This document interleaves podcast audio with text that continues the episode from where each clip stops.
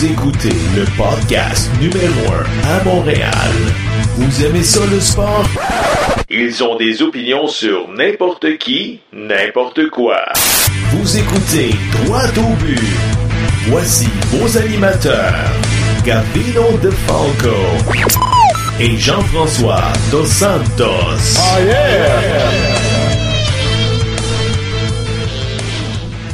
C'est un Dominique Ducharme très fier de porter les couleurs bleu, blanc, rouge qui s'est présenté devant la presse. C'est une journée spéciale. The number three overall selection in the 2018 NHL draft belongs to the Montreal Canadiens. The first overall selection in the 2018 NHL draft belongs to the Buffalo Sabres. On est déjà en meilleure position qu'on était avant d'arriver ici, alors c'est un, c'est un bonus pour nous. L'équipe a montré aujourd'hui un courage collectif. Voilà. Duval en progression, va centrer. Extraordinaire! Opportuniste au possible. Tyler qui marque l'impact de Montréal est devant. Trois des quatre buts ont été accordés sur phase de jeu arrêtée. It's beautiful! Hit it out! Oh! Kevin Cross does it again! Across the hour!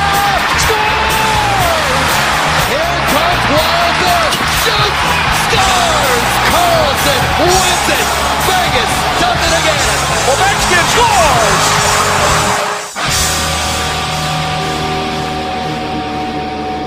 Quand même, on est dans la meilleure position qu'on était euh, ce matin. Ce matin, ce matin. Mercredi 2 mai 2018, bienvenue au podcast Droit au but. Mon nom est Gavino Defalco et comme à chaque semaine, je suis accompagné de mon bon ami Jean-François Dos Santos. JF, comment ça va? Ça va super bien. Écoute, finalement, le site web est prêt. Ben oui, c'est quoi l'adresse? Podcast droitaubu.com.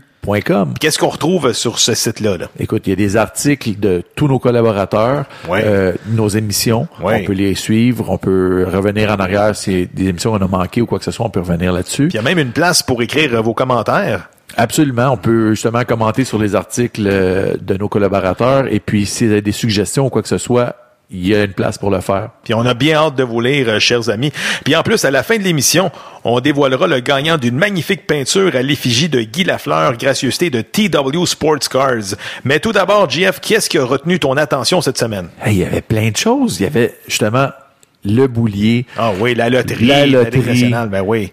le Canadien qui excité, j'espère. là. Ben oui, le Canadien qui choisit troisième, c'est quand même euh, excitant là. Ben, C'était long la deuxième période, c'était interminable. hein. Je pense que ça a duré plus d'une heure euh, d'attente euh, afin de savoir est-ce que le Canadien allait choisir premier. Ben, moi, j'étais au spectacle de danse de ma fille là, puis mon cellulaire a commencé à vibrer puis ça m'a dit le Canadien encore dans la course pour les trois derniers. Ah là, oui, là, je je sais. faisais des updates à tous les deux minutes, voir si la période finissait pour pouvoir avoir le. Mais c'était impossible qu'on qu'on gagne le boulier parce que, écoute, notamment Rock Voisine en 91 l'avait prédit. On écoute.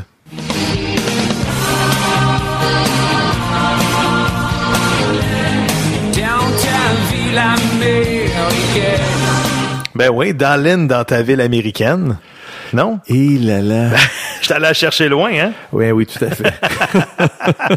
Non, mais écoute, j'étais tellement excité que j'ai mentionné qu'il allait avoir des boulettes suédoises au Centre Bell la saison prochaine parce que je pensais vraiment que Daline, bon, allait être euh, le choix du Canadien. Puis même le, journaliste du Journal de Montréal, Pierre Durocher, a retweeté mon commentaire. je pense que même Jeff Molson, il pensait que ça arriverait parce qu'il avait parlé qu'il qu'il améliorerait la, la qualité oui, de la, la, gastronomie, bien sûr. Mais écoute, on va repêcher quand même troisième. Toi, tu irais avec qui? Moi, avec euh, Zadina, je pense. Ben, c'est sûr que si Svechnikov il est là, c'est sans hésitation. Oui, absolument. Écoute, parce que des stats, on dirait dans, le- dans la Ligue junior de l'Ontario et dans le Q, euh, je pense que faut, faut quand même euh, pondérer là-dessus. Là. Ben, je pense qu'il est- c'est, le- joueur le plus près d'être NHL ready aussi, là. Autant physiquement que par son jeu. Puis Brady Kachuk, non? Un joueur qui a plus de grit. Tu sais, un style de Marc Bergevin, là. Les Non. Andrew Shaw, qui va amener de l'attitude, qui va amener... ça. Je veux, je veux quelque chose On a besoin de talent. On a besoin de talent. Puis tu l'échangerais contre qui? Mettons, là, on jase, là. Fais juste jaser, là. Pierre-Luc Dubois contre ton, le premier choix. Tu le fais-tu? Ben oui, c'est sûr tout de suite. Hein? Je le fais Tu tout de le suite. fais? Moi, je le fais. Ah ouais? Ouais, ouais, Je sais pas, hein. Colin. En tout cas, ça va être un été chaud à Montréal. Il y a plus de 50% je pense, qui veulent échanger le choix, puis 50% qui disent non, non, on garde nos choix, puis on reconstruit. Même si le mot à la, à la mode, c'est reset et attitude. Bref. Écoute, on jase-tu de l'impact de Montréal qui s'est encore fait écraser 4 à 1 à Atlanta? Écoute, T'as de l'air découragé. Sérieusement, là, hey, Rémi garde encore sa, tran- sa, sa substitution beaucoup trop lente. Eh oui. Puis écoute, en fin de semaine, l'impact qui était, euh, selon le site euh, mis au jeu, c'était l'équipe la plus négligée dans la MLS en fin de semaine. C'est normal, là. Ben oui, mais j'y croyais, là, après, euh, après 70 minutes, c'était 1-0 l'impact. Ben Sauf oui. qu'on était bombardés là, dans Ben, ce match Exactement. On était bombardé, puis qu'est-ce qui arrive, tu penses? On est pas capable de suivre, on n'a pas, on n'a plus de jambes. On commence avec les fautes, les penalties, etc. Mais encore une fois, l'arbitrage de troisième but, là. Est-ce que la MLS a Hors-jeu. L'image? là-dessus. D'après moi, ils n'ont pas l'image en HD. tu sais, la fameuse annonce de Vidéotron, là. Ouais. Hey, je la regarde dans image par image dans mon salon, là. Ouais. C'était plus clair. Puis, non, non, c'était clair, c'était un hors-jeu. Mais de toute façon, regarde, on, on méritait pas la victoire. là. Je te donne juste une coupe de statistiques. La possession du ballon, 73% Atlanta, 27 Montréal. 73% Non, mais sérieux. Les dégagements, Atlanta 4, Montréal, attache ta tuque, 31. Ça veut-tu dire que ça, il fait chaud dans la cuisine à Montréal? Ben, Ça n'a pas de bon sens, là. Ben, t- 31 t'as pas dégagements. d'équipe pour On- rivaliser avec Ah, Atlanta, C'est pathétique. Mais prochaine question, c'est quoi l'identité euh, de l'impact? Prochaine question. On passe à une autre question tout de suite parce qu'il n'y en a Ouais. pas. Puis en plus, l'entraîneur, il commence à être à, à couteau tiré avec certains joueurs. On a pu lire le tweet de Jérémy Filosa qui disait que Raim Edwards, Raim the Dream, pas content là, de son sort avec l'impact, joue pas. Puis euh, je pense qu'il a dit sa façon de penser au coach. Puis même Dominique Oduro, Jackson Hamel, on peut pas dire qu'ils sont contents Ah de leur ben, sort. Oduro, on s'en fout. Là. Oduro, il devrait même plus être, faire partie de l'équipe. Là. On a essayé de s'en débarrasser à tout prix, on n'a juste pas été capable. Moi, c'est Krolicki. Qu'est-ce qu'il fait dans l'alignement Eh partant? oui, mais on n'a pas d'autres. Qu'est-ce qu'il fait dans l'alignement partant? Voyons donc. Un, un choix de cette année. Là. Troisième ronde. Oui. Tu vas dire, hey, by the way, OK, c'était bien beau, tu as joué au, euh, au collège, euh, tu commences les games dans la MLS. Hey, le step est bien trop grand. le step est Sérieusement. bien trop grand. Il sait pas quoi faire avec le ballon, il est perdu sur le terrain. Moi, là, non. Sérieusement, on passe à autre chose. Hey, pendant que l'impact en arrache sur le terrain, c'était soirée de première à Hollywood. On écoute. Laurel Simon, and it's in! Fry couldn't keep it out. It is history. Laurel Simon, the first goal in Bank of California Stadium history. Laurent Simon, deux semaines de suite avec euh, avec un but, euh, un but quand même un peu similaire, une claque d'environ 40 verges. Attends une minute, euh, similaire. Là. ben écoute, minute, là. Dans les mains du gardien de Non, non, but, écoute. c'est arrangé avec le gars des Je vues. là. m'excuse, pas arrangé. Là, c'est un, c'est un tir sans euh, le ballon sans rotation. C'est quand même difficile à arrêter. C'est un genre de knuckleball au soccer. Oui, là. absolument. C'est un ballon Euh, qui peut facilement te glisser des mains. Là. En tout cas, il a marqué le but. un, un coup franc à la Ronaldo. là. Le, le ballon, il bouge, puis quand cas, même. L'impact, encore une fois, qui paraît très mal dans cette transaction-là. là. Écoute, on a eu Raimi- euh, Edwards et Raitala dans cette euh, transaction-là. On peut pas dire qu'il livre la marchandise, là. Puis Simon, Non. il est venu nous battre la semaine Non, passée. mais si Edwards jouerait un peu, peut-être qu'il pourrait nous prouver quoi que ce, quoi que ce soit. il- On y fait pas confiance. Non. On y fait pas confiance. Je pense que tu me parler d'un petit peu de- du NFL draft euh, qui s'est passé la semaine dernière. Écoute, j'ai été surpris par plusieurs choix, mais je veux revenir sur quelque chose ailleurs. Ben oui, on a l'extrait, on écoute. What's up, Dallas? The world champs! Hey, Dallas! The last time you were in the Super Bowl, these draft picks weren't born! C'est quoi cette affaire-là? Et là, là, il arrive justement sur le stage pour annoncer le choix des Eagles en deuxième ronde, là. Et puis, il se met à narguer la foule à Dallas. Ah ouais, hein? Ah, il se fera pas d'amis. Juste à dire en passant que JFK, euh, il a été assassiné à Dallas. Puis on cherche toujours en passant le meurtrier. Anyway.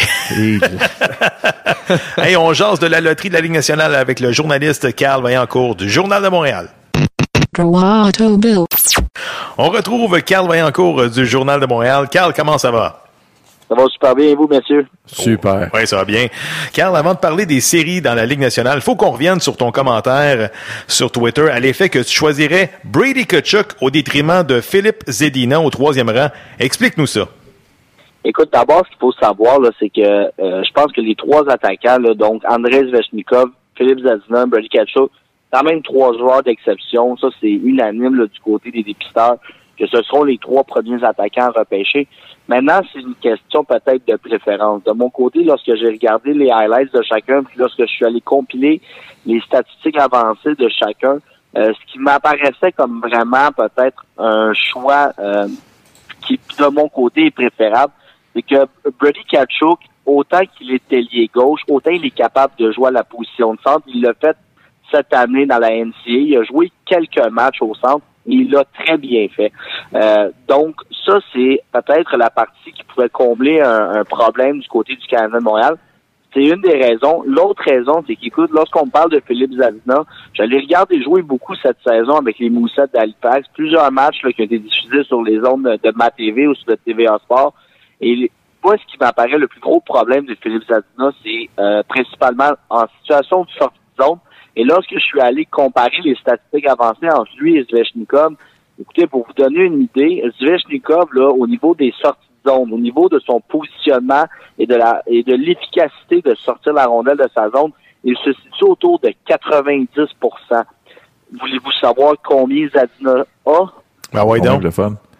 23 Hmm.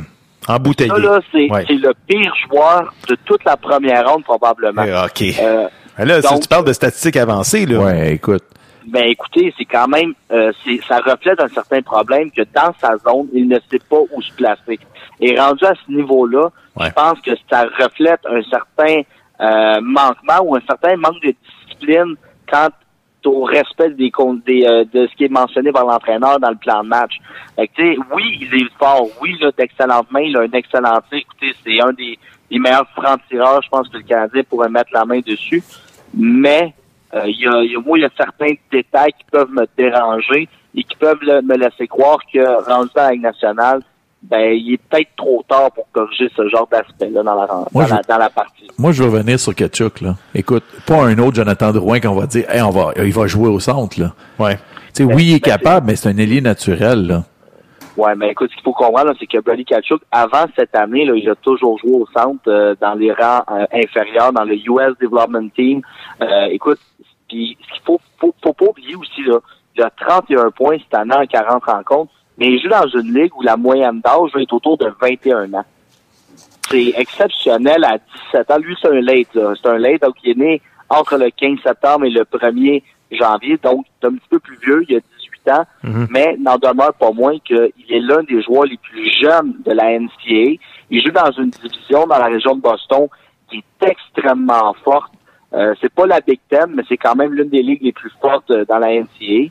Et quand même, malgré tout, il est l'un des meilleurs pointeurs. Il est dans le top 10 des meilleurs pointeurs de cette division-là à 18 ans. C'est moi, selon moi, là, si on aimerait comparer, c'est impossible de le faire là, parce que le hockey junior, euh, c'est un autre monde à part, mais euh, moi, il, a- il me laisse présager que ce gars-là aurait eu des statistiques assez similaires à des gars comme Zadina ou à Zvechnikov s'il avait joué junior canadien cette Intéressant. année.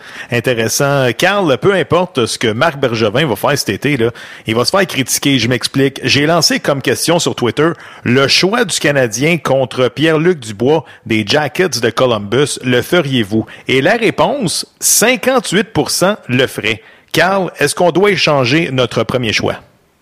Ben écoute, c'est sûr que si je me place dans la tête euh, des auditeurs, écoutez, c'est sûr que c'est quelque chose d'intéressant. Donc, Pierre-Luc Dubois qui a été réclamé au troisième rang au total en 2016, de mémoire. Euh, non, l'année de Connor McDavid, donc en Ouais. 2015. Mhm. Euh, non, il est sorti après, non, il est sorti après Austin Matthews. C'est vraiment En 2016, oui, bien sûr. Troisième au total. Effectivement, effectivement, il est sorti après Matthews l'année, donc je pense que c'est indiscutable qu'il était vraiment pas en avant de ces deux-là. Donc, troisième, écoutez, moi, euh, Pierre-Luc Dubois, oui, il est excellent, mais écoutez, il faut pas oublier que je joue quand même avec un joueur comme Artemi, avec Artemi Panarin. On n'a pas de Panarin à Montréal. Donc, euh, est-ce qu'il serait capable de répéter ses exploits? C'est sûr qu'il a une touche, c'est un marqueur naturel. Euh, le Canadien n'a pas ce luxe-là, peut-être, là, de pouvoir cracher sur des marqueurs naturels. Mais je crois que le troisième choix qui sera réclamé par Marc Bergevin va connaître euh, autant de succès, peut-être même plus, que Pierre-Luc Dubois dans un avenir rapproché. Moi, je pense que je serais patient. Je réclamerai au troisième rang. Je suis pas sûr que je ferai la transaction. là. Même si Dubois a démontré qu'il est capable Ouais. euh, offensivement de produire la Ligue nationale de hockey. Là, il y a quand même une quarantaine de points cette année, ce qui est intéressant pour un jeune de 20 ans. Mais euh, moi, je pencherais patient et je garderais notre choix de première ronde de cette année. Là, là, on va parler pour parler, là. Moi, là, je suis Bergevin, je décide que j'échange mon choix aux Highlanders de New York contre leur, leur premier choix, le premier qui, qui est le onzième au total, Mhm. puis les droits de Tavares. T'en penses quoi? Tu sais, avec ce onzième choix, on peut aller chercher un Joe Villeno, qui est un excellent centre. Ouais, toi, tu l'as vu évoluer, Joe Veleno. Tu peux-tu nous faire un petit scouting là, sur, euh, sur Veleno? Ben écoute, c'est un joueur qui est complet. C'est un joueur de centre qui est autant, qui est excellent dans les trois zones euh, défensivement. là. il connaît sa position. Il est bien souvent en repli défensif, aider ses défenseurs. C'est un joueur qui est intelligent avec la rondelle. Euh, Est-ce que c'est un gars qui peut être un centre de premier trio? J'en doute fortement. Euh, ça peut être un beau prospect, un excellent centre de deuxième trio, une espèce de post Ashley. Euh, post Ashley a quand même déjà été dans le passé, le centre de premier trio avec Colorado.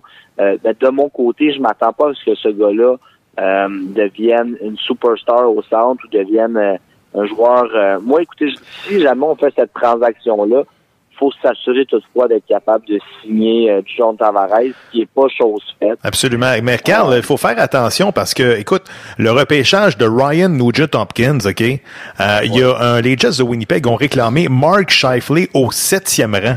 Donc, c'est pas une science exacte, le repêchage. Moi, je pense que le meilleur joueur de cette, euh, cette cuvée-là, c'est Mark Scheifele, puis il le prouve cette année avec les Jets de Winnipeg. Un gros bonhomme, un gros centre qui est capable de faire la différence dans des matchs. Ben écoute, c'est une excellente question, c'est un très bon point que tu là. Moi aussi, j'ai toujours trouvé que Ryan Nugent Hopkins était surévalué. Il a connu une saison exceptionnelle à 17 ans, c'est la raison pour laquelle il a été réclamé au premier rang. Mais euh, moi, je dis souvent, ce qu'il faut faire attention lorsqu'on regarde des joueurs, c'est avec qui ils évoluent à 17 ans. Parce que vous vous souvenez peut-être, mais Pierre-Luc Dubois évoluait avec les Screaming Eagles du Cap-Breton. Il jouait avec Maxime Lazarev et Evgeny Zvechnikov, le frère d'Andrei. Et ces deux joueurs-là, là, c'était des 20 ans, puis c'était parmi les meilleurs joueurs de la Ligue. Donc déjà là, son évaluation, pour moi, était biaisée. Mhm. Euh, un peu la même chose que Dylan Strome, qui jouait aux côtés de Connor McDavid. Il a été réclamé au troisième rang, et il est même à 20 ans, là, il est même pas encore dans la Ligue nationale euh, de façon stédée. Donc, ça démontre à quel point que, oui, le, le, le, le repêchage n'est pas une science euh, exacte, mais il faut, euh, faut prendre des faut, faut prendre des paramètres, puis faut nuancer énormément. faut regarder dans quel environnement le joueur y évolue, puis ça, on le fait pas toujours. Euh, puis c'est ça qui donne lieu à des erreurs. Nugget Hopkins profitait de, de joueurs de talent. Il avait une équipe très forte lorsqu'il était là à 17 ans. Ouais. C'est la raison pour laquelle il en a marqué près de 60. Je pense qu'il a marqué plus de 60 buts. Donc, il faut, faut mettre une nuance, il faut regarder attentivement. Moi, pour moi, là, si le Canadien fait cette transaction-là, le troisième pour le onzième, et signe John Tavares, ben écoute, j'ai aucun problème avec ça. Mais le onzième au total, moi, j'aimerais que le Canadien regarde du côté de Jesperi Kotkaniemi. Euh, c'est un Finlandais Oui. que j'ai regardé jouer au championnat du monde des moins de 18 ans. Un excellent joueur de centre. Écoute, il a grimpé dans le classement là, du côté de l'Europe. Euh, il est rendu au sixième rang. Il était à peu près au onzième dans, en Europe à, à la mi-saison. On le compare à Anze. Kopitar et Jonathan Taves là, euh, sur le site de TSN. Est, ben écoute, il est tellement complet, il joue bien dans les trois zones, il patine rapide. C'est un gros bonhomme, 6 pieds 2 pouces, plus de 190 livres. Euh, c'est un gars qui est extrêmement discipliné, puis il a 29 points dans la Ligue de, de Ouais. Finlande. On n'a pas déjà 17 ans. Ryan Paling qui, qui est supposé être ce gars-là qui est capable de jouer un game de 200 pieds, comme on dit. Moi, je pense que le Canadien là, a besoin de buts, a besoin de marqueurs. Parce qu'on a vu là, les lacunes euh, du Canadien, pas capable de scorer, cette équipe-là. là. Combien de fois blanchi Ben, cette année? 12. Tu sais? Dans ce cas-là, on va peut-être heurter, euh, comme tu dis, vers un Zadino ou vers un Zvechnikov qui a d'excellentes mains, qui marque des filets, mais encore là, on va peut-être... C'est sûr que Zvechnikov, s'il est disponible au troisième rang, la question ne se pose pas. Euh, mais euh, entre Zadina et Kachuk, moi, je me garde une réserve. Euh, J'aime beaucoup plus le style de joueur que Kachuk est Mhm. que ce que Zadina peut apporter. Oui, il est un meilleur marqueur peut-être que, que Kachuk. Je vous invite à aller visionner quand même les highlights de Brady Kachuk. Euh, il est capable de marquer des filets. Là. Là, le monde me disait il y a seulement 8 buts dans la NCA. Je dis oui, mais dans la NCA, là, euh, faites un match d'une équipe de la NCA contre une équipe de junior majeur canadien. Là, Ouais. Moi, je peux vous garantir on est dans deux ligues à part. Là. Le problème, c'est que si on laisse gros, aller un. Philippe Zadina, j'ai peur que ça, ça, ça soit un autre euh, David Pasternak. Tu sais, un gars qui est capable de te faire mal, un gars qui il passe un petit peu sous le radar, puis un gars qui marque beaucoup de buts. J'ai peur qu'on laisse aller ce genre de talent-là. Là. GF? Hey, ça, c'est, c'est- pour commencer, c'est ça. Puis aussi, tu sais, tu vas chercher un, un ailier de premier plan comme ça, là. T'as plus de misère à échanger Pacioretty, là? Ouais, Ouais. Ça, ça aussi, c'est une autre option. Écoute, moi, euh, on parlait l'autre jour, je parlais avec mon père, puis on est arrivé avec l'hypothèse de, écoutez, si vous échangez Mike Pacioretty au repêchage, où vous devriez repêcher? Euh, parce que c'est un choix de première ronde pour Pacioretty, on est pas mal persuadé de ça. Euh, un gars capable de marquer 30 buts, il n'y en a pas à la tonne à nationale, donc sa valeur est à la hausse. Si jamais le Canadien avait ce loisir-là là, de repêcher, euh, écoute, je sais pas, peut-être même donner un choix de deuxième tour, mais de repêcher encore une fois neuvième ou dixième ou onzième avec le choix peut-être des Islanders ou encore Ouais. d'Edmonton, on fait quoi avec ça? Parce que les, les Oilers là, ont de la difficulté à l'aile depuis qu'ils ont échangé Jordan Eberle. On manque de profondeur, euh, on manque on manque de joueurs pour entourer euh, Connor McDavid. Ça, on fait jouer McDavid au centre, mais Drizzle aussi, c'est un centre. Là, on essaie de les séparer, de produire sur deux lignes. Euh, Est-ce que Pacioretty pourrait être intéressant du côté d'Edmonton? Puis eux autres aussi vont essayer des, ils vont tenter des expériences parce qu'ils n'ont pas fait les séries cette année. Donc, euh, ça reste à suivre. Carl, on n'a plus le temps. On se reparle la semaine prochaine. Avec plaisir. Pour nous joindre, visitez la page Facebook, Droite au but, ou bien sur Twitter, podcast Droite au but. Nous attendons vos suggestions et commentaires. Et comme dirait la mascotte des Canadiens, Youpi, j'ai hâte que le baseball revienne. Le podcast Droit au but est fier d'accueillir aujourd'hui dans nos studios l'excellent Derek Aucoin. Derek, comment ça va? Hey, ça va bien, vous êtes gentil, merci, ça va bien, bien content d'être là. Hey, t'es impressionnant, Derek Aucoin, euh, en personne. Hey, j'ai de l'air tout petit. je parle en grandeur, pas en grosseur, là, mais j'ai vraiment de l'air tout petit. C'est rare que ça arrive. C'est c'est 8, c'est c'est 8. 6 et ouais, de toute- toute la journée, c'est c'est 8. Aïe, aïe, aïe, c'est grand longtemps. Une pièce d'homme. Derek, pour commencer, tu as habité à New York, donc je pense que tu peux nous parler de la pression médiatique dans cette ville-là. Un gars comme Giancarlo Stanton qui a connu un mois d'avril difficile avec les Yankees, comment un gars comme ça fait pour s'en sortir et oublier toutes les distractions autour? Là?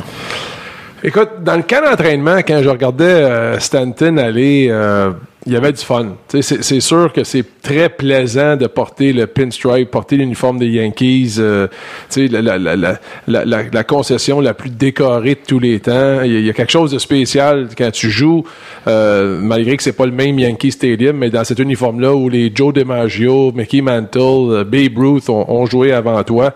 Et euh, le camp d'entraînement, c'était le fun. Mais je savais que euh, à la fin du mois de mars puis au début du mois d'avril, ça pourrait être la job, ça pourrait être le travail. Le, Ah d'entraînement, c'était le fun, puis il y avait l'attention, toutes le- la- la- les comparaisons entre lui et Judge, mais le mois d'avril, euh, c'était pour être le travail. Ça, c'était un petit peu moins facile pour lui, euh, malgré que là, on regarde, euh, tu sais, les Yankees sont dans une très, très bonne séquence, euh, une séquence victorieuse, puis ils perdent pas souvent.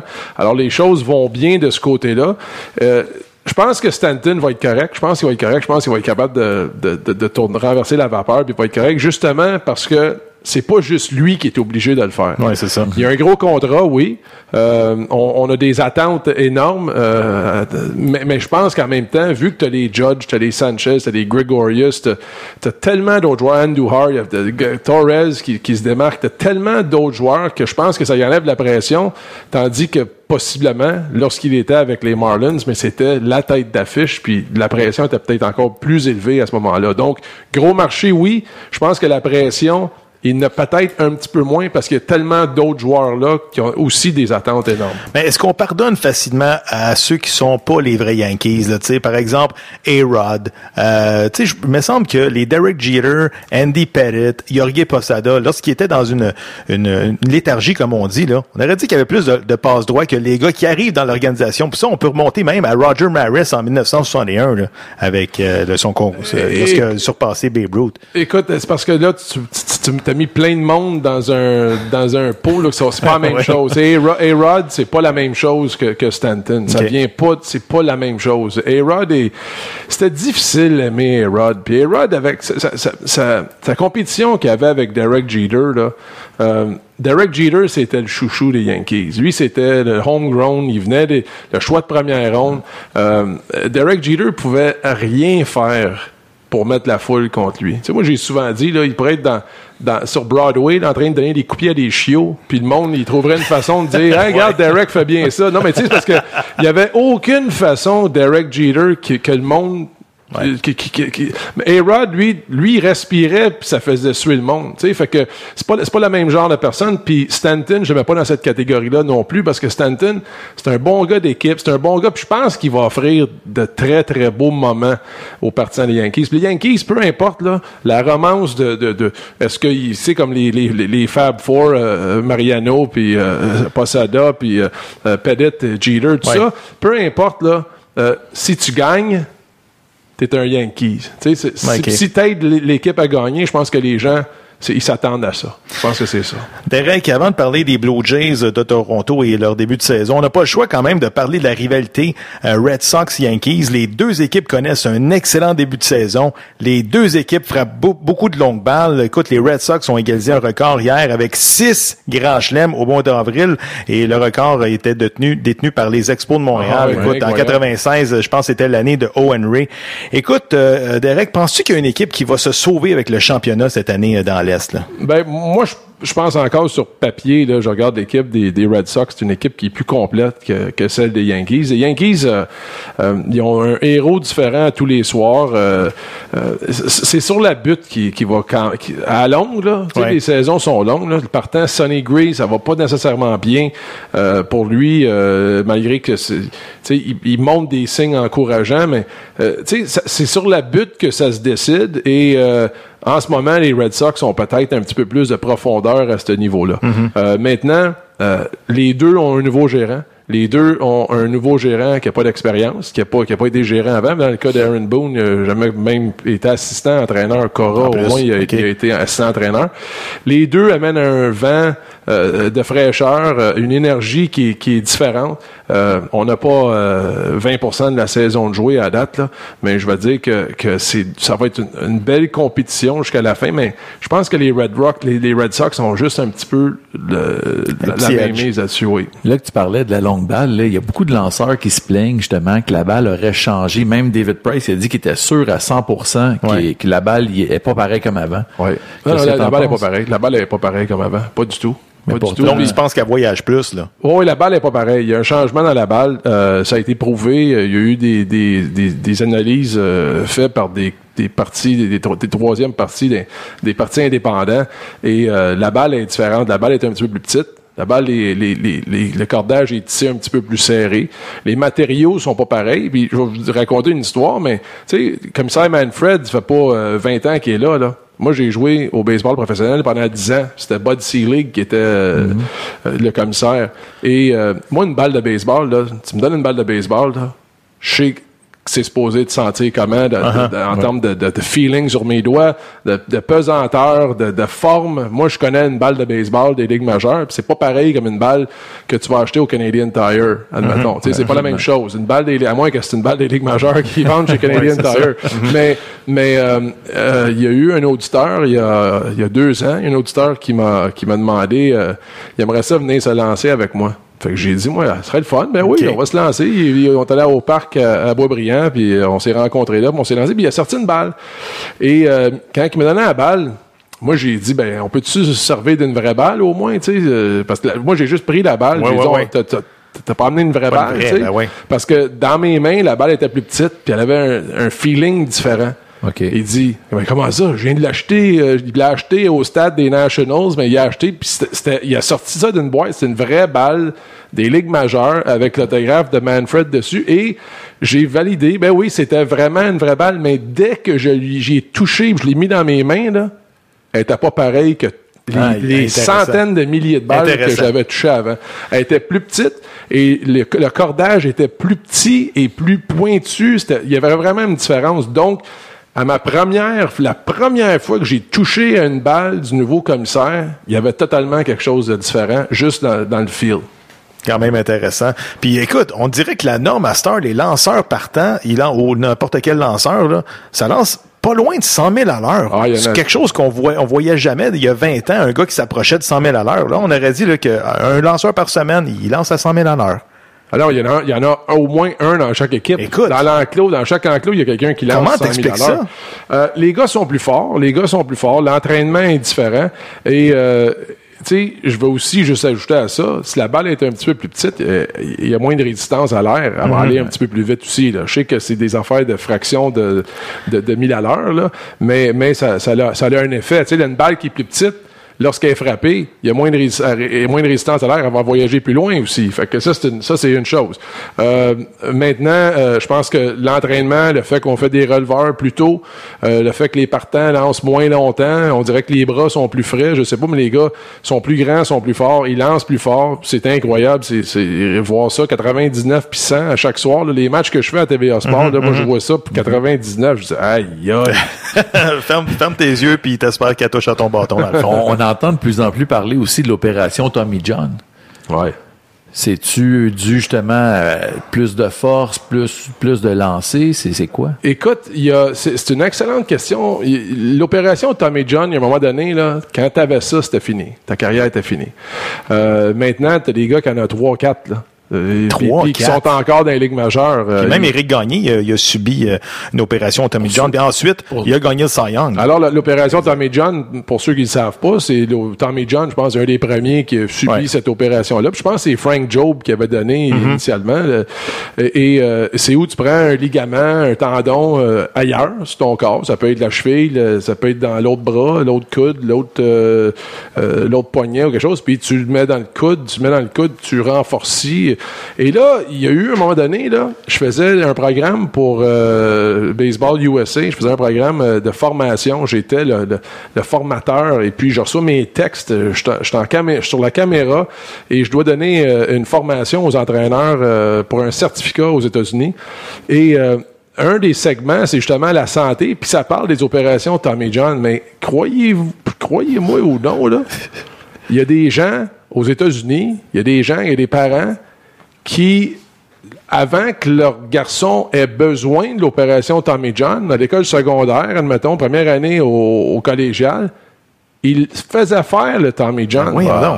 Parce Aïe, que eux, dans leur tête, là, il y a quelqu'un de, de malade mental en quelque part là, qui pense que parce que tu te fais faire l'opération Tommy John, tu revenais plus fort puis tu lançais plus fort. Aïe. Fait que des parents qui cherchaient un avantage, les jeunes cherchaient un- ils vont se faire faire le Tommy John sans en avoir besoin parce qu'ils pensent que ça va leur faire lancer plus fort. grave. tu sais, c'est- euh, mais euh, mais c'est ça. C'est, c'est, c'est, à cette heure, c'est, garde, c'est rien.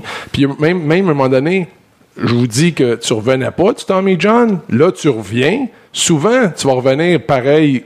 Puis des fois, tu reviens plus fort, mais tu reviens plus fort parce que la réhabilitation, tu t'entraînes puis tu renforces, cet endroit-là de ton corps euh, à répétition. Mais si tu faisais ça, en, en- tu un gars en santé, si tu fais ça, d'après moi, tu peux renforcer aussi. Là. Écoute, on parle de puissance règles. On a une question ici de Stéphane Jacques, notre recherchiste au podcast Droit au but. À quel âge qu'on doit commencer à lancer des balles cassantes? Et là, je m'explique parce qu'il y a un jeune homme qui s'appelle Simon Lusignan, âgé de 14 ans de Trois-Rivières, qui pousse la balle à plus de 90 000 à l'heure. Derek, as-tu un conseil pour les jeunes? Ben, moi, j'ai, moi, j'ai toujours dit que tant que tu te rases pas tous les jours, euh, tu lances pas de balle à effet, pas de balle courbe. Euh, La balle courbe, moi, je trouve que c'est c'est un lancer qui est dangereux pour un jeune, puis c'est tellement facile de tomber en amour avec, parce que moi, je vois ça.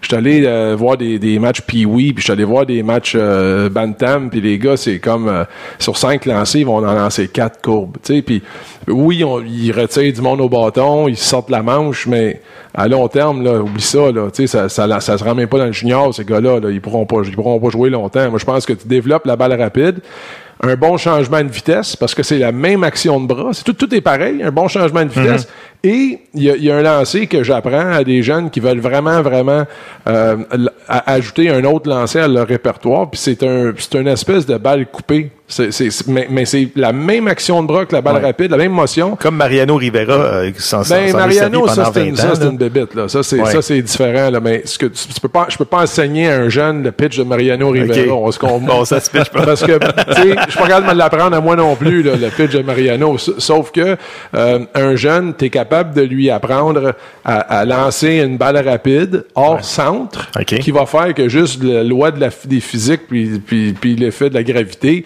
va faire que le poids va être à l'extérieur de la balle, puis la balle va tasser un peu. Ouais. Sauf que le jeune, jamais il fait l'action de, la- de, de lancer une courbe. Fait que pour répondre à la question, euh, moi, pas de courbe avant de te raser à tous les jours. Fait que ça, ça veut dire que tu es à un âge euh, avancé. Avancé dans l'adolescence, Et euh, puis tu niaises pas avec la courbe ou le papillon. Lance ta rapide, changement de vitesse. Tant que l'action de bras demeure pareille, tu peux avoir trois, quatre lancers.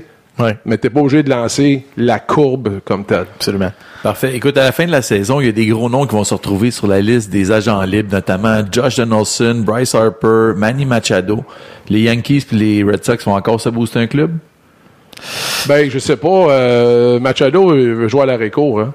Ouais. Fait que là, si les Yankees, euh, ils ont un qui est pas mal bon, là, Gregorius, qui est Mhm, là. euh, fait que est-ce que tu vas lui demander de retourner au troisième but? Euh, quand là, Andrew Hart joue très bien au troisième but pour les Yankees. Euh, t'as Xander Bogarts à, au- à l'arrêt court pour les Ouais. Red Sox. Fait que je, je tu on a même- déjà vu même- dans le passé des, des arécos qui se sont transformés en voltigeurs. là. Juste à Montréal, il y avait Yobi Brooks. Henley Ramirez l'a fait avec euh, Boston. Euh, ils, tu sais, ils peuvent jouer même une autre là, position. Là, si on parle juste de Machado, ça, on parle juste de Machado? Qu'on a parlé des autres, mais, mais, euh, c'est parce que, c'est parce que quand, là, je- vous avez vu les derniers jours, euh, Corey Seager des, Ah oui, des, des, Tommy des John. Dodgers, Tommy John. Ouais, Fait que bonsoir. là, moi, j'ai dit, OK, avec les Orioles qui vont absolument nulle part, sont derniers dans l'Est, est-ce que les Dodgers feraient un move pour Machado? Parce que là, ils ont besoin d'un arrêt court. Là, je me, là, je me dis, là, je me suis arrêté assez vite, mais je dis, attends une minute, là, parce que, euh, ils ont Seager va revenir l'année prochaine. Ils ont Turner qui revient au 3. Fait que Machado va où? Tu demandes pas, tu ouais, ça. demandes pas d'aller dans Mais non, c'est un gold glove, le gars. Là, Fait, que- fait que, donc c'est ça. Euh, Harper, euh, tu sais, il y a beaucoup de, il y a beaucoup de bruit qui, qui l'envoie à Philadelphie ou qui serait intéressé à Philadelphie. Philadelphie a beaucoup, beaucoup d'argent à dépenser parce qu'ils ont un méchant, méchant gros contrat de télévision là, de milliards de dollars. Fait que sont dans une très bonne position. C'est une équipe qui va être très bonne. Euh, tu sais, euh, toutes ces équipes-là, les, les équipes comme les Yankees, les Red Sox, qui est bon pour les joueurs autonomes, différent à, à ce qui est arrivé cette année où les gars ont pas été payés. Là. Les gars ont pas, il y a a pas eu des gros contrats euh, où il y a eu, il y a pas eu autant de, de grosses signatures durant la dernière saison morte. Mais tu sais, quand une équipe comme les Yankees, les Boston, puis Boston, lorsqu'ils sont à la table, ben, ta valeur elle augmente. Tu sais, c'est- Puis écoute, Josh Donaldson, qui a présentement 32 ans, est-ce que les Blue Jays auraient peut-être fait mieux de, de, de l'échanger dans la saison morte? Là? Parce que là, on, Il est il, est toujours ennuyé par les blessures. Ouais, écoute, il y a de la misère de, de, de Ben, ça, lancer- tu de- le- de ça- faire un relais du troisième au premier but. Là. ça, tu le sais jamais. Ça, tu le sais pas. Là. En ce moment, on se facile de dire ça. Mais tu sais, l'an dernier, lorsque les Blue Jays étaient sortis de la course, là, c'était assez clair. euh, après le début de saison l'an passé, avant la date limite des transactions. Ça n'aurait pas été fou de le passer à ce moment-là. Euh, ça n'aurait pas été fou, sauf que tu as encore des billets à vendre, tu as encore des partenaires à solliciter. Tu sais, euh, Rogers, c'est une grosse compagnie au Canada qui ont des commanditaires pour Ouais. les Blue Jays. Puis quand tu fais une espèce de vente de feu où tu te débarrasses d'un gars comme ça, euh, Batista ne revenait pas. euh, puis là, en plus, tu ajoutes à ça Donaldson. Euh, Incarnation était parti l'année ouais. Fait que, tu sais, à un moment donné, là, t'as des billets à vendre, t'as des Absolument. choses à vendre, puis c'est, c'est- fait que, mais cette année, là, les Blue Jays, euh, quand même, jouent en haut de 500. Euh, ça va être, ce sera pas facile dans l'Est euh, de maintenir le cap. Eux autres, surtout si Marcus Stroman continue à, à éprouver les difficultés. Devant Travis vient d'être cédé au 3A. Et puis Russell Martin, écoute, frappe même pas pour son poids présentement. Là.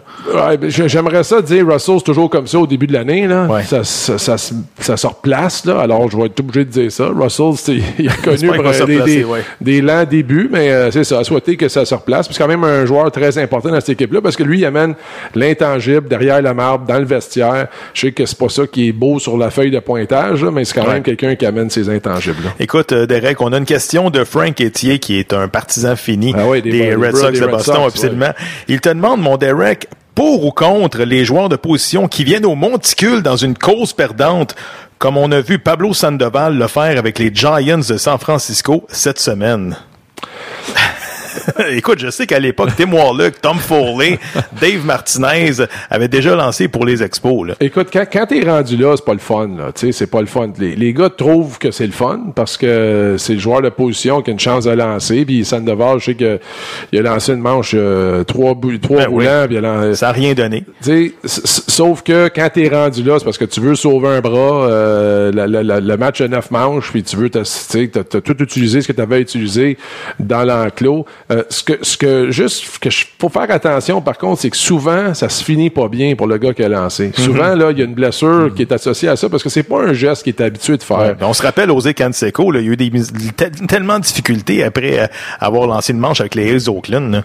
Écoute, je pense qu'il n'a même plus été le même. Il y en a, il y en a eu d'autres, là. Il y a pas euh, Goins euh, des Blue Jays Ouais. fait il y a une couple d'années aussi, puis Ouais, je pense qu'il s'est retrouvé sur le carreau là aussi. Fait que tu sais, c'est c'est dangereux. Je trouve que c'est dangereux, mais du même coup, c'est quelque chose euh, que, que quand t'es rendu là, euh, tu le fais. Mais en même temps, tu sais, ça a, amené- ça a apporté de l'énergie, ça a amené de l'énergie aux Giants. Fait que Ouais. des fois, quand t'as une bonne manche, c'est totalement anormal, ça, dans une longue saison, n'importe quoi, des fois, peut allumer un petit feu en dessous d'une équipe ou derrière une équipe. Puis des, des fois, c'est, c'est- tu sais, ça peut être aussi anodin que ça, qu'une manche 1, 2, 3 de Pablo Sandoval au Monticule, puis soudainement, l'équipe a du Ouais. fun, puis on, on repart. L'atmosphère, elle change. Mais, mais je trouve que c'est c'est dangereux, mais j'ai vu, puis je sais pourquoi que Frank me le demande, ben, j'ai vu une conversation entre Frank puis euh, quelqu'un d'autre. euh, puis je pense que c'était Frank euh, Etier puis Frank de Tank de, de Passion MLB. Parce que Frank de Tank, il trouvait que c'était euh, un peu une disgrâce. euh, c'était une insulte au jeu, tu sais, d'avoir... Je, je vois les deux côtés. Moi, je suis plutôt que quand t'es rendu là, c'est parce que la game est vraiment finie. Mhm. Tu veux pas gaspiller d'autres lanceurs parce que au baseball, c'est pas comme à d'autres sports. Là. Demain, tu joues encore. T'as besoin de tout le monde. T'as besoin Ouais. des gars. Alors, euh, c'est ça. Bon, écoute, euh, si je m'en vais du côté de Cleveland, je vais te parler de leur logo. Chief Wahoo. Il va finalement disparaître à la fin de la saison parce que beaucoup considèrent qu'il est offensant. Moi, de mon côté, je trouve que c'est un des plus beaux logos des majeurs. Qu'est-ce que t'en penses? Euh, La société évolue. Tu sais, notre planète, euh, notre société a continué d'é- d'évoluer. Je sais pas si, si vous êtes des fans de Disney, mais euh, tu sais, le, le manège Pirates of the Caribbean, il est fermé en ce moment Ah parce ouais. qu'il enlève une scène où il y avait une vente euh, de, de femmes, de wench. Tu sais, euh, fait, fait- fait- un moment donné, là, tu sais, ça a été un manège, euh, un iconique là, dans, tout- dans tous les parcs de Disney. Et là, on enlève cette scène-là parce que il y a des femmes que c'est pas pas cool pour les femmes. Alors, moi, de mon côté, je vais être obligé de dire qu'on continue d'évoluer, on continue d'avancer. Et si ce logo-là euh, dérange un, un groupe de gens, euh, je garde, j'ai pas de problème. Pas de problème. Je suis pas, je suis pas marié à ces affaires de logo-là. Tu sais, c'est comme les, les Redskins de Washington, les Braves d'Atlanta, ces équipes-là. À un moment donné, là, ils vont devoir eux autres aussi Ouais, suivre parce que question parce, de temps. parce que ça dérange, ça dérange les gens. Tu sais, on, peut plus, ouais. on peut plus se parler dans le temps de nos arrière-grands-pères, comment ils se parlaient euh, autour d'une table, puis certains groupes de, de gens, des, des, des mots qu'ils pouvaient utiliser, ça passe plus là. Mais ça n'a jamais été dans l'objectif d'offenser qui que ce soit. Là. Ça, faut, faut, non, faut non, non, garder non, le- non, t'as raison. Mais tu sais quand ça devient offensant? Quand que ça offusque quelqu'un. tu sais, c'est, pas dans le but, c'est jamais dans le but, mais quand ça dérange quelqu'un, mais à ce moment-là, euh, moi j'ai moi j'ai le, le respect pour ça. Si on y va un peu plus d'actualité, écoute, dimanche passé, Co- Cody Bellinger a été Ouais. puni puis a été enlevé du match à cause de son manque d'effort. Peux-tu nous en parler un peu? Ben, mon texte dans le Journal de Montréal de, de mardi, c'était, c'était là-dessus, euh, parce que euh, Dave Roberts, le gérant des, des Dodgers, moi, je l'aime beaucoup. Je trouve qu'il fait, fait un excellent travail, malgré que l'équipe elle a des débuts quand même de, de saison difficiles. Eux qui ont, qui ont perdu la série il est mondiale, 1 et là. 4, là, depuis le Non, début de l'année. Donc, donc, mais, tu sais, sur un terrain de baseball, là, il y a des choses que tu peux contrôler comme joueur. Euh, il y a des, il y a des choses que tu peux pas contrôler comme joueur. Tu peux pas contrôler euh, la troisième prise que l'arbitre vient de te Mhm. caler. Tu peux pas caler comme la- tu peux pas contrôler comme lanceur que ton joueur de troisième but vient de faire une erreur, la balle il a passé entre les jambes. Tu peux pas contrôler ça. Par contre, ce que tu peux contrôler, c'est ton effort et ta concentration. Bellinger frappe une balle à 421 pieds du marbre au AT&T Park à San Francisco, dans un petit triangle, là, si vous êtes familier avec le terrain, là, comment le terrain Mhm. est fait, là, à 421 pieds, il y a un petit triangle qui est là, puis ils appellent ça le Triples Alley. Ils appellent pas ça le Doubles Alley, ils appellent ça le. Triples C'est pour te Alley. rendre aux trois. Là. Et- Puis t'as et- peut-être même une chance de faire un coup de circuit à l'intérieur du terrain. Bon, puis pas grand monde le savent, ça, mais Bellinger, là, c'est le deuxième joueur le plus rapide de cette équipe-là. Mm-hmm. Il est vite, là. Il, il est aussi vite que Turner des Dodgers. là. Ok. Tu sais, c'est... Puis lui, il a flotté jusqu'au 2. Même son bâton, là, il a déposé son bâton là, à côté du premier. OK? Wow. Et euh, les, les Dodgers perdaient 4-0 à ce moment-là. En cinquième manche. Les Dodgers, ils jouent contre les Giants à San Francisco. Puis ça va pas bien, les Dodgers. Ça, ça va pas bien, les Dodgers. ça. Alors, quand ça, ça arrive, le gérant Roberts, là, puis t'es le premier frappeur, puis t'es au 2, puis t'es pas au 3, puis t'essaies de revenir dans le match, puis t'essaies de revenir dans la saison, là. Tu sais, je, je venais juste, de- je viens juste de vous parler d'étincelles puis de choses qui peuvent allumer. Lui est au 3, là. C'est, des fois, c'est une petite affaire de même qui change positivement l'allure d'une saison, le retour dans le match. Pire que ça, il est au 2, pire que ça, deux ou trois pitches après, il y a une flèche frappée dans l'avant-champ, il se fait doubler au 2. Tu sais? Fait que lui est arrivé, là, lui, il a pas, il a pas fait la deuxième marche du dugout, là. Puis euh, Roberts, il dit, hey, buddy, C'est terminé. ta journée est finie, tu sais. Fait que quand Roberts a été questionné après le match, il a dit, gars, moi, là, l'effort, là, c'est, il y a, il y a- tu sais, m'a- m'a- Mais m'a rien, pour aider sa cause. Pas pour aider la cause, mais c'est égoïste. C'est- un geste égoïste, ça, comme joueur. Ouais. Euh, quand une équipe qui se démène, qui, tout le monde se bat. Et je vais vous résumer, là. Moi, j'ai joué euh, 10 ans au baseball professionnel. Je dois avoir eu euh, 15, euh, ben, au moins 10. J'ai eu 10 meetings de début d'année avec des entraîneurs, là. Mm-hmm. Puis, je vais vous donner un scoop, là. Je vais vous donner exactement le message. C'est quoi, là? Le message, le, le speech au début de saison, là, ça se résume à ça. Be on time and bust your ass. C'est tout. C'est tout. C'est tout. Puis si tu fais ça, sois à l'heure, puis donne tout ce que tu as. Puis si tu fais ça, tu n'auras jamais, jamais aucun problème avec aucun de tes coachs. Alors, dans le cas de, de Bellinger, Ouais. ben, il, a, il a manqué au deuxième qui était, tu sais, donne un bon effort. Puis Ben, l'effort, la concentration, les gars, là, ça, là, c'est à toi, c'est personnel. Il n'y a rien d'autre. Tu peux pas contrôler la météo, le partisan qui crie après, ton coéquipier, mais toi, tu peux contrôler de travailler fort, puis d'être dans le game. De- donc, ta concentration, puis ton effort. Mais on en voit tellement des frappeurs de coups de circuit qui frappent des, des balles bon à la piste d'avertissement, qui donnent contre la clôture, puis ils se disent ah bon ben pas l'autre bord, je me contente d'un double. Tu sais, tu comprends? Il y en a beaucoup de ça. Il y, a- il y a des joueurs, que- puis là, on- on- encore, je parle encore de Bellinger parce qu'il est jeune, il a 22 ans. Il est recru de l'année, mais il a juste 22 ans. Fait que, tu sais, il n'y a pas 10 ans dans la ligue, là. Edwin, là, il en frappe une en clôture. Euh, il va avoir de l'air fou une fois, là, c'est attrapé, là. Mais Ouais. sinon, il sait que lui, c'est un double, puis même, il sait que s'il essaye de frapper un trip, il va s'étirer quelque chose, il va se l'esquier au jambier, puis... Non, mais, non, mais il y a des Mais à 22 ans, excuse-moi, là, à 22 ans, dans une équipe qui a une fiche perdante, même si t'es recrue de l'année, là, moi, je, moi, je, moi, je suis désolé, mais j'ai beaucoup de respect, puis j'admets le fait que le gérant, il dise Hey, buddy, t'es sur le banc, puis Ouais, euh, garde. euh, tu sais, c'est- Respecte ça. fait, fait que moi, je trouve que tu dois jouer de, la bonne façon, puis quand tu frappes la balle, cool. Bon, on y va avec la dernière question, JF. En terminant, le groupe Bronfman organise des focus groups sur l'expérience Ouais. partisan. Ouais. On est-tu plus proche du retour des expos qu'on puisse le penser? Ben, écoute, c'est un autre pas dans la bonne direction. Euh, J'ai parlé justement avec le- un des gens de, de la firme euh, Ernst Young la semaine passée. Puis Ouais.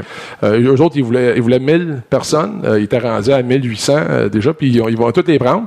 Mais euh, c'est des gens qui... euh, euh, qui ont voyagé, des gens qui ont vu d'autres stades, euh, parce que là, tu as une chance de vraiment te prononcer, puis qu'est-ce que tu voudrais, qu'est-ce que tu aimerais de l'expérience client? Bon, ben, on te pose la question à toi, Derek Aucoin. Qu'est-ce Ouais. que tu veux comme stade?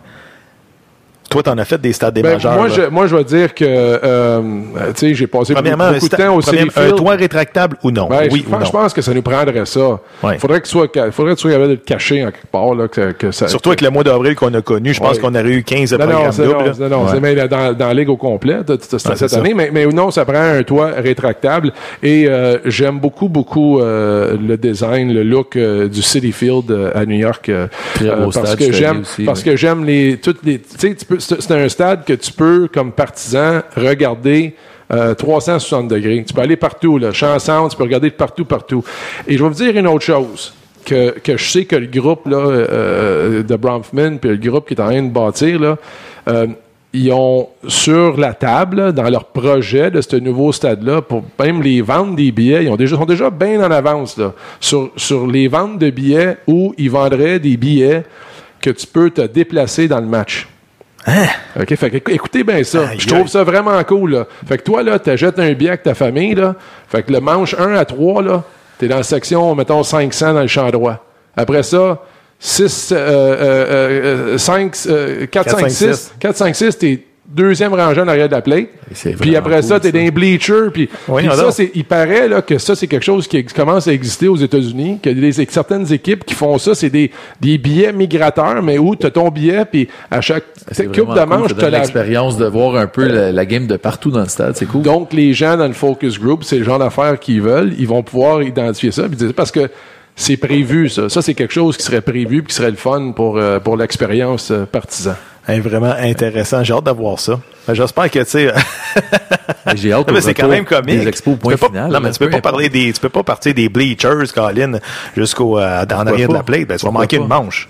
Non. Ben non. Quand même gros, un stade, là. En non, mais tu y vas, tu- au, au baseball, c'est un sport, tu te promènes de toute façon. Tu sais, des fois, là, t'as as, l'avantage, tu regardes, regarde, euh, c'est euh, 7, 8, 9 qui frappent pour l'autre équipe. Là, m'en Ouais. une bière, m'en Ouais, aller aux toilettes, euh, c'est un bon vrai. temps.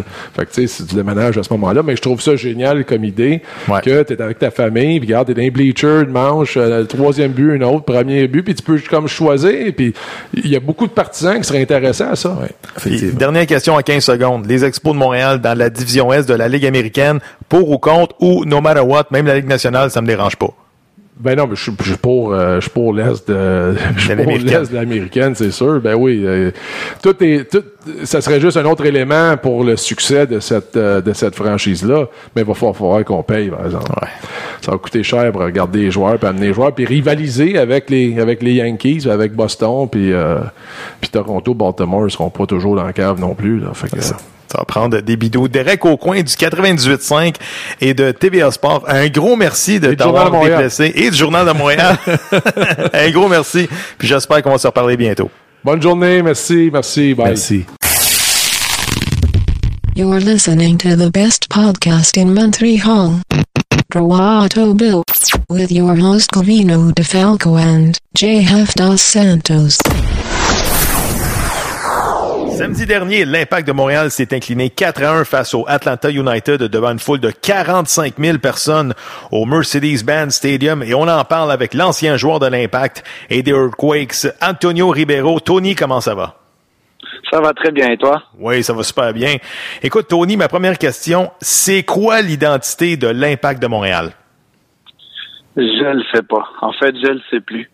Euh, au début de la saison, on pouvait voir quand même des, des étincelles de, de- de quand même des, des belles choses, euh, une chimie qui commençait à, à avoir une, une espèce de connexion, mais on dirait que plus qu'on avance, c'est de pire en pire. Plus qu'on avance, plus qu'on réalise les, les choix que d'après moi ont été très pauvres de, de certains joueurs euh, dans l'équipe. Quand tu peux voir les équipes qui se rendent tellement facilement au but de l'impact de Montréal et qu'après, même avec le gardien, j'avoue qu'il n'y a pas des meilleures performances ces temps-ci. Euh, en fait, il y a le meilleur siège sur le terrain quand les ballons rentrent euh, euh, dans son propre but. Fait que faut se poser de sérieuses questions, puis il faut se les poser là parce que en ce moment, sur huit matchs, on a deux victoires, six défaites.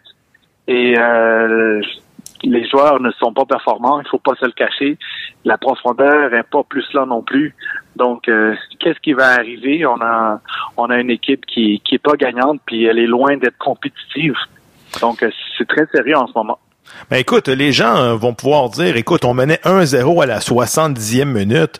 Qu'est-ce qui s'est passé dans les 20 dernières minutes? On a encaissé un but sur penalty, puis ensuite, tout s'est effondré, le Tony.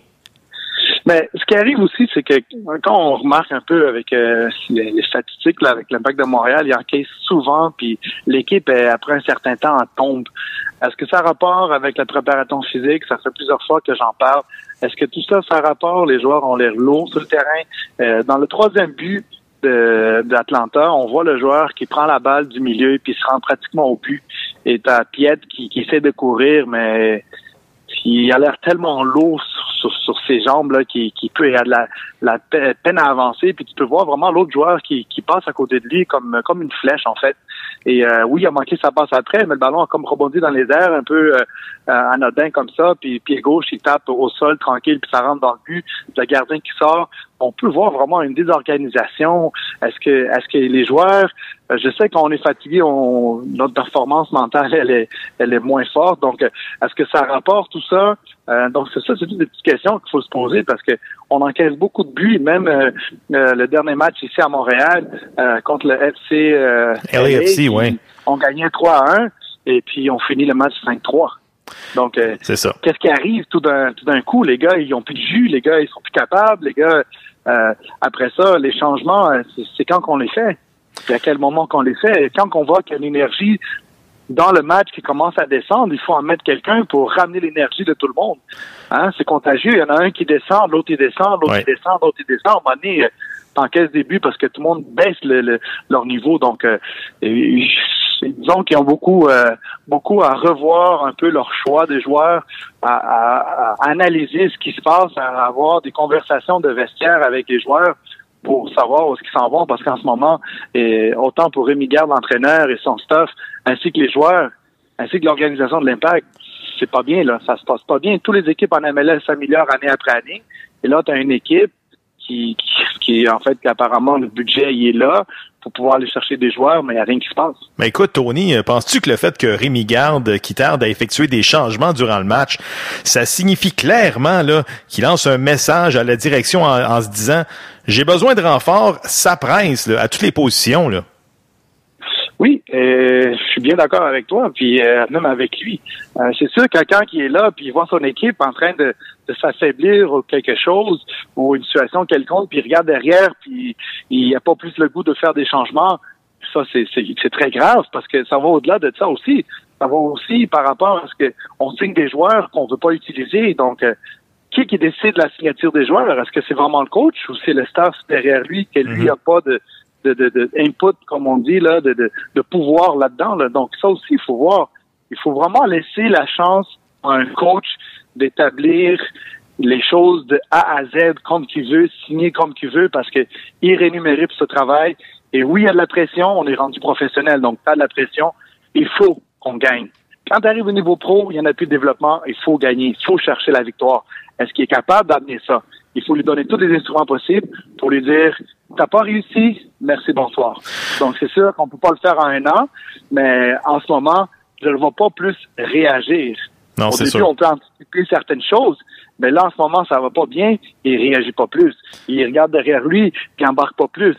Regarde, tant qu'à être, tant qu'à perdre, puis tant qu'à faire des mauvaises performances, essaye peut-être ces gars-là, parce que peut-être ces gars-là, ils veulent, ils veulent jouer. Non, ces gars-là aussi, là, leur contrat va achever, puis ils ont besoin de se faire prouver. Faut brasser Donc, la euh, soupe, comme on dit. là.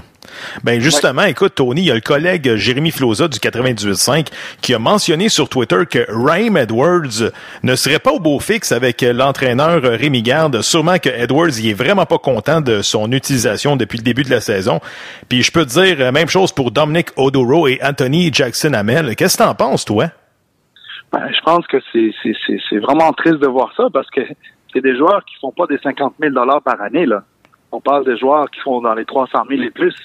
Donc, euh, t'as, une- t'as trois, quatre gars derrière toi qui sont à 300 000. T'as quasiment un million assis sur le banc derrière toi que tu n'utilises même pas. Ouais. Donc, euh, il y, a, y a quelque part, il y a une gestion quelconque qui est pas bien faite. Des fois, oui, on, je peux comprendre qu'on fait des erreurs, mais à un moment donné, quand t'en fais une, t'en fais deux, t'en fais trois, t'en fais quatre, et là, c'est de l'argent aussi du club qui est mal investi sur certains joueurs. Donc, euh, il faut étudier les joueurs, il faut connaître les joueurs. Il faut pas juste signer un joueur par rapport à son talent. Et après ça, il y a aussi un côté psychologique du joueur qu'il faut travailler. Les joueurs sont pas tous pareils. On n'est pas tous pareils. Il y a des joueurs qui ont besoin de plus d'attention. Il y en a qui ont besoin de moins d'attention. Il y a certaines façons de le parler. Donc, si il y a des froids entre entraîneurs et euh, joueurs, ça, il faut le rétablir au- aussitôt parce qu'en ce moment, ils ont besoin de tout le monde. Ils vont avoir besoin de tout le monde. On peut pas se fier sur les terrains, sur les joueurs qui sont sur le terrain en ce moment parce que la saison, elle est très longue. Puis ces gars-là aussi vont se fatiguer et on va avoir besoin d'autres joueurs. Donc, Ouais, ça reste à suivre. Absolument. Tony, euh, l'impact euh, qui euh, montre une fiche depuis le début de la saison, on l'a dit tantôt, de deux victoires et six défaites. Puis on accueille le Revolution en fin de semaine au Stade Saputo, eux qui nous ont battus euh, 4-0 plus tôt cette saison. Écoute, la question qui tue, Antonio, comment qu'on fait pour virer ça de bord, là? En ce moment, quand tu es l'équipe la plus faible, dans, tout partout, euh, que ce soit dans le petit soccer jusqu'au professionnel, quand tu es le plus faible, tu défends. Et tu, mises sur une contre- une contre-attaque. En fait, quand tu défends, tu es très organisé. Tu es supposé d'être organisé. L'équipe qui attaque, eux, doivent créer un désordre dans ton organisation. OK? Et toi, là, quand eux sont dans leur désordre, c'est là que tu interceptes la balle et c'est là que tu fais des contre-attaques organisés. C'est là qu'ils sont dangereux. Puis c'est là, en fait, si je peux donner un exemple, Real Madrid, c'est l'équipe en ce moment qui maîtrise la contre-attaque à 100 Mhm. Ça prend des joueurs rapides. Je crois que l'impact y en ont. Mais en ce moment, il faut qu'ils se concentrent à défendre. Parce qu'ils ne peuvent pas faire le jeu. Comme Atlanta, on a pu voir, ils ont eu une, une, une, une super domination sur le, sur le ballon, possession. Tandis que l'impact, il n'est pas une équipe en ce moment qui peut avoir une bonne possession. Donc, on recule, il n'y en a pas de problème, on connaît notre situation, on défend, et dès qu'on prend la balle, ça doit aller rapidement vers l'avant. Piatti est capable à lui seul d'éliminer un, deux joueurs sans problème, et à la technique pour glisser un ballon super pour une touche, marquer un but. Donc, je crois qu'ils ont les éléments, mais il faut les exploiter de la bonne façon, et en ce moment, c'est pas le cas. Ça reste à suivre. Écoute, en 30 secondes, Tony, le- un commentaire sur le match de Chivas contre Toronto FC. Ça passe ses proches, comme on dit. Là. Ça n'a pas assez proche, mais euh, ça vient à, à la réalité de- du match. Et ils ont eu des chances de marquer, ils l'ont pas fait. Ils ont gardé l'autre équipe en vie. Et donc, euh, tu gardes l'équipe en vie, ils vont en pénalité. Pénalité, tout le monde peut gagner. Hein? Euh, L'Impact sera en pénalité avec le Real Madrid, euh, l'Impact peut gagner. Ben oui, absolument. Euh, Là-dessus, c'est sûr que là, tu as, deux joueurs qui ont manqué des buts, mais ça aurait été une super belle histoire. Une équipe canadienne qui gagne la MLS et qui se rend aussi loin. Donc, ça, ça aurait été euh, une histoire fantastique. Mais euh, écoute, peut-être pour une prochaine fois. Ils ont passé vraiment proche.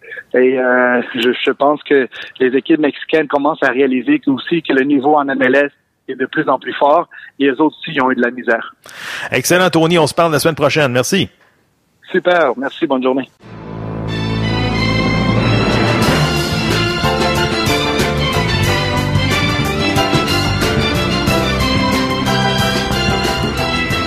On fait un petit tour de table rapide sur la scène de la boxe avec Nathalie Bruno de TVA Sport. Nathalie, comment ça va? Ça va très bien, comme d'habitude. Oui, écoute Nathalie, Marie-Ève Dicker, son prochain combat est annulé. Par contre, je pense que tu as une anecdote à nous raconter. C'est quoi cette histoire-là?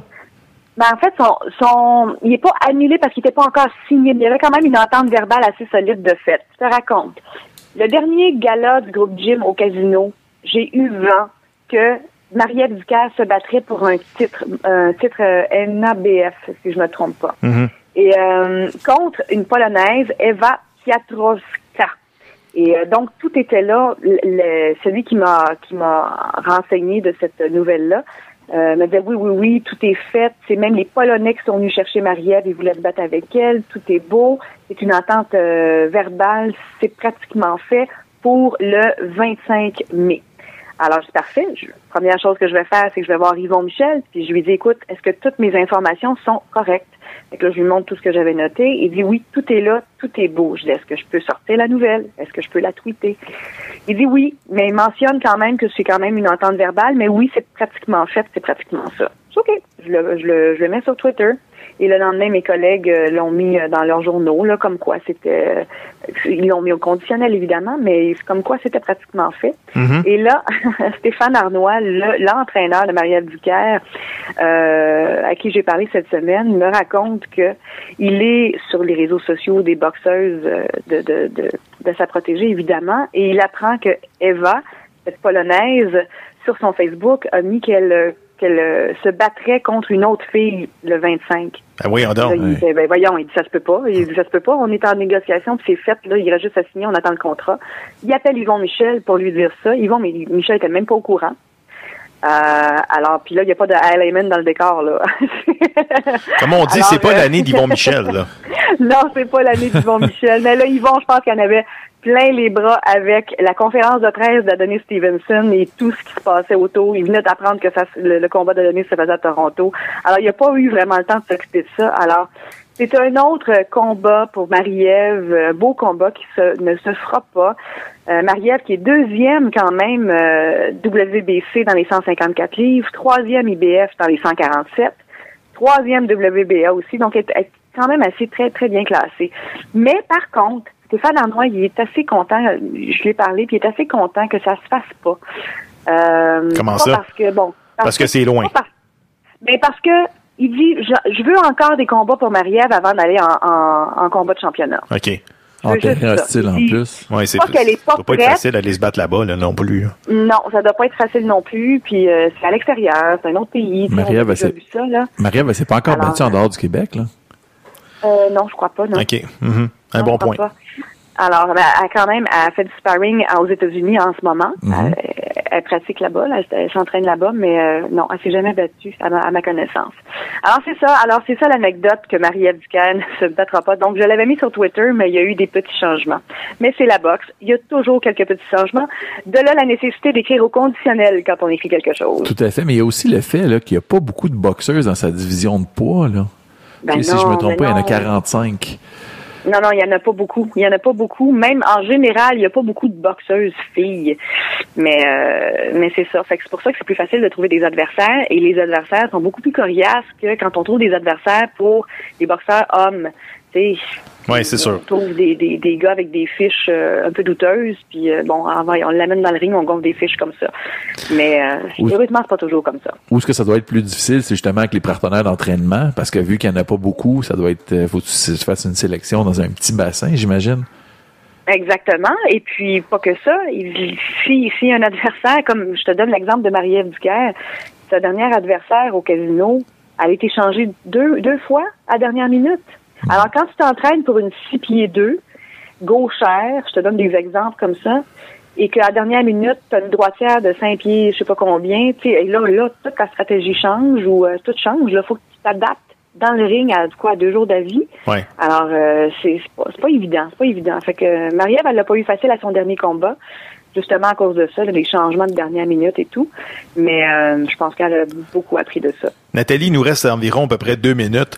Le Cinco de Mayo s'en vient. Écoute, c'est en fin de semaine. Tu peux-tu nous parler un petit peu de, du gala qui s'en vient au MGM Grand de Las Vegas? Ben écoute, moi j'avais mon accréditation pour aller voir Golovkin euh, Canelo, Canelo, ben oui. Euh, finalement, je suis encore ici à vous parler. Alors, ça se fera pas. Mais quand même, Golovkin se bat en fin de semaine. Donc, samedi soir, là, euh, mettez vos, vos téléviseurs et euh, sortez vos, vos portefeuilles parce que c'est sur la télé payante. Ouais. Golovkin va se battre contre Vanessa Martirio-San pour compenser, euh, pour remplacer euh, Canelo. C'est un 12 rounds pour le titre WBA, WBC euh, des, euh, de, de, de Golovkin. Ouais. Mais aussi, ce que je trouve intéressant, c'est la, la championne euh, livre pour livre féminine, Cecilia Brecus, qui va se battre en demi-finale pour défendre, pour un round, là, pour défendre euh, ses quatre ceintures WBA, WBC, WBO, IBF, des euh, welterweight titles. Fait que euh, on a, je veux voir ce combat-là absolument, absolument. Ça, C'est une, ouais. une boxeuse extraordinaire.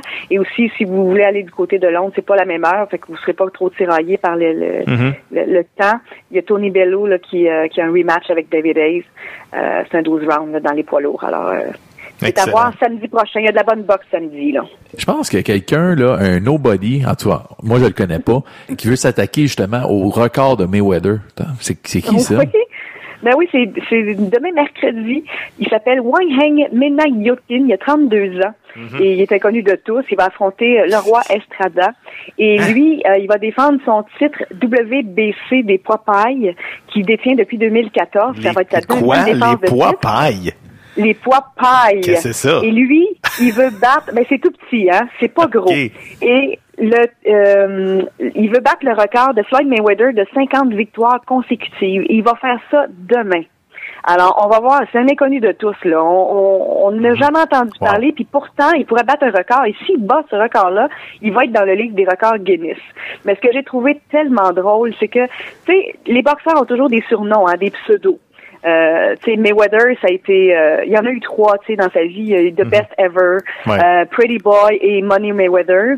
Mais lui, normalement, dans ces pays-là, euh, ils ont le nom de leur gym, ok? Le pseudo, c'est le nom de leur gym.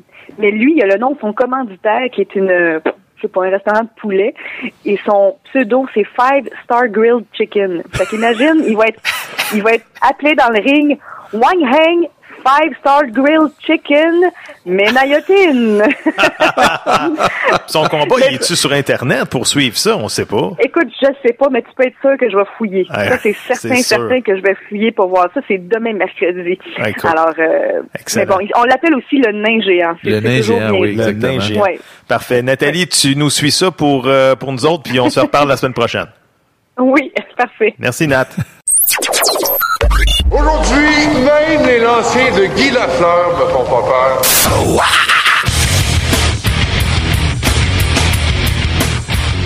Fleury, Fleury, Fleury!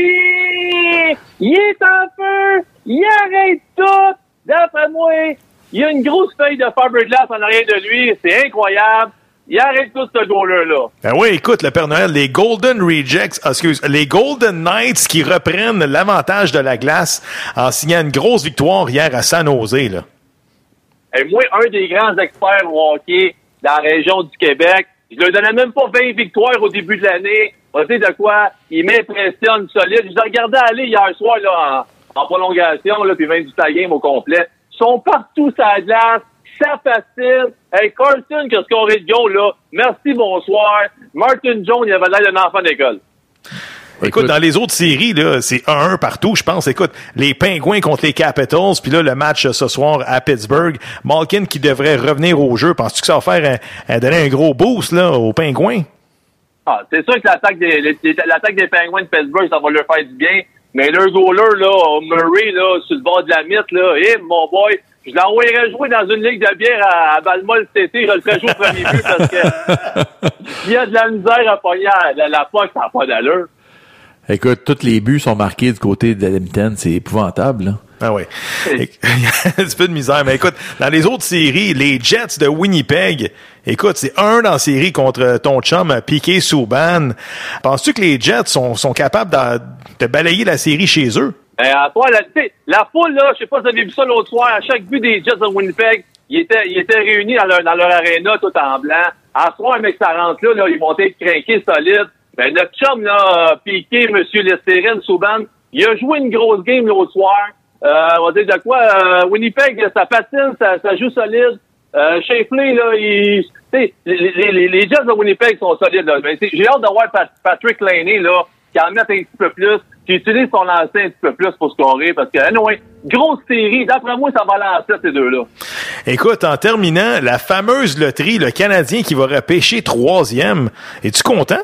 Ben, d'après moi, c'est bon pour les Canadiens, ils vont aller chercher un top 3. La dernière fois qu'ils ont été chercher un top 3, c'était à Galchenyuk. D'après moi, ils devraient dû se réveiller cette année, Galchenyuk. Ils ont Drouin qui est sorti troisième aussi. Carey Price, dans une coupe d'années, euh, cinquième. Euh, euh, d'après moi, ils vont aller chercher un joueur solide. Là, euh, Canadien, là, on n'échange pas ça, ce joueur-là, on le garde avec nous autres. Là. Moi, ce que je veux savoir, c'est pourquoi est-ce que c'est fait à huis clos? Pourquoi que c'est pas, tu sais, transparent, ils font ça live à télé, on fait un happening, puis tout le monde l'écoute, le, le tirage de la loterie. Fait qu'en d'autres mots, tu veux voir des boules. Ben oui. Non, mais tu sais, l'autre soir, là, c'était le fun parce qu'ils ont fait ça au début de la game. Puis on avait quand même le petit suspense. Moi, en tout cas, je sais pas si vous étiez nerveux, là. Mais moi, j'étais excité, j'étais content. J'avais hâte de voir si le Canadien, ça pourrait avoir le premier choix. Mais tu sais, ils devraient faire, comme, je- comme vous avez dit, ils devraient faire un gros show. euh, avec un gros boulier de l'Auto-Québec dans le bon vieux temps, là. On sort les boboules. On, puis au pire aller, on met des petits pays là, puis let's go, euh, on fait un gros show avec ça. Père Noël, où est-ce qu'on peut suivre tes activités en terminant? Ben là, on peut aller checker sur notre site internet, là, podcast.com ou euh, à A commercial euh, Père Noël Poker euh, sur Twitter, les boys, là, une coupe de vidéos de temps en temps, puis euh, on continue à suivre les séries, puis en soir, là, euh, euh, Pittsburgh, d'après moi, que Malkin, ils vont venir solide, là. Fait qu'on a- on leur en aux Penguins de Pittsburgh, pareil, là, même si, euh, ils, ils ont gagné la Coupe Stanley, ont la passée euh, solide, là. Fait qu'on y en une juste pour lui. Crosby! Crosby! Crosby! C'est déjà la fin de l'émission, la 32e du podcast Droit au but. Jean-François, qui est le ou la gagnante du cadre de Guy Lafleur? La gagnante est Rachel Robillard. Félicitations, tu mérites le magnifique cadre gracieuseté de TW Sports Card. Félicitations, Rachel. À la semaine prochaine, tout le monde. Merci.